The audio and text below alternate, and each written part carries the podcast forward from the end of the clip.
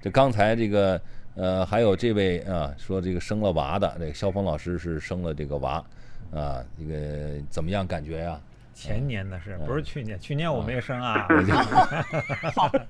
哎，我去年我觉娃得长得特对好，我觉熊得老师大很很很麻利绕过去了， 我本来我是想挖个坑哎的。我觉得这个二孩这事儿哎，大家要明白一个道理，嗯，不是说是那家又添了一个老二哎，啊，还得跟老大商量，老大不干还不行嗯。实际上，我觉得二孩这事儿呢，应该放在全社会去看，他给是给全社会生的。为什么这么说？我们为什么国家要突然一下说要放开二孩了？对，就是因为我们的人口结构进入了老龄化，我们现在百分之差不多十七，百分之十六点七的样子都是老年人，两点三亿。那么等到以后我们这些七零后们、八零后们也进入了老年，谁来养活我们？谁呢？毫无疑问，你不可能靠零零后，零零后整个零零后才一亿三一四嗯，这么少的零零后能托起这个庞大的老年大军吗？对，所以你这个是一个人口结构的问题，它是它实际上这个要改善这个我们的这种倒金字塔型的人口结构。嗯这些生二孩的不光是为他们家生的，嗯也是为全社会生的。